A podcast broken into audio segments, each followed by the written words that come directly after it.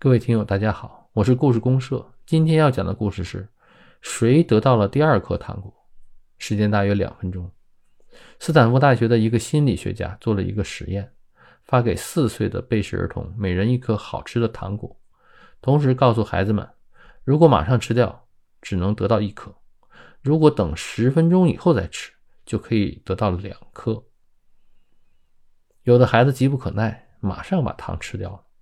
而另一些孩子则耐住性子，闭上眼睛或枕着双臂做睡觉状。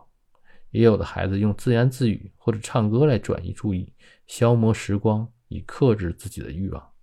坚持了十分钟，从而获得了第二颗糖。研究人员进行了十几年的跟踪观察，发现那些以坚毅的毅力获得两颗软糖的孩子，长到中学时表现出较强的适应性、自信心和独立精神。而那些经不住软糖诱惑的孩子，则往往屈服于压力而逃避挑战。